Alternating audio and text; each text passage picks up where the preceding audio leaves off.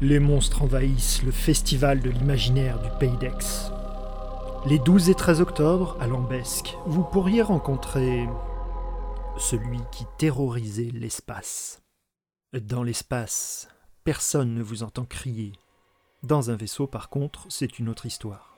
À l'intérieur du vaisseau minier Cosa Nostros, c'est la panique absolue. Livré par erreur par le service spatio-postal, une horrible bestiole, mi-insecte, mi-prédateur et équipée de mâchoires industrielles et de griffes surnuméraires, poursuivait l'équipage. Celui-ci, en panique absolue, courait à travers les couloirs sombres et les coursives humides. Pour tenter de leurrer la bête vers un sas d'évacuation, avec l'espoir de l'éjecter hors du navire, on avait envoyé le lieutenant Presplay ramper péniblement dans une gaine d'aération, guidé par radio par le reste des officiers.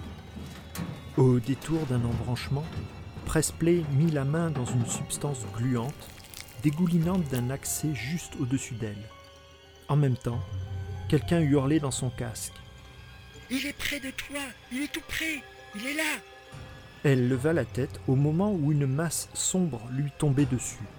Dans le cockpit, le reste de l'équipage entendit à la radio des hurlements qui se muèrent petit à petit en rire et en gloussements. Puis. Oh là là là, c'est quoi cette grosse bête? Qui c'est? Qui c'est? Oui C'est la grosse bébête à maman Presley. Oh, il est mignon, il ronronne. Capitaine, je vais le garder, ça sera notre mascotte, d'accord? Allez, viens avec maman. Oh, il donne la papate. Tous des monstres.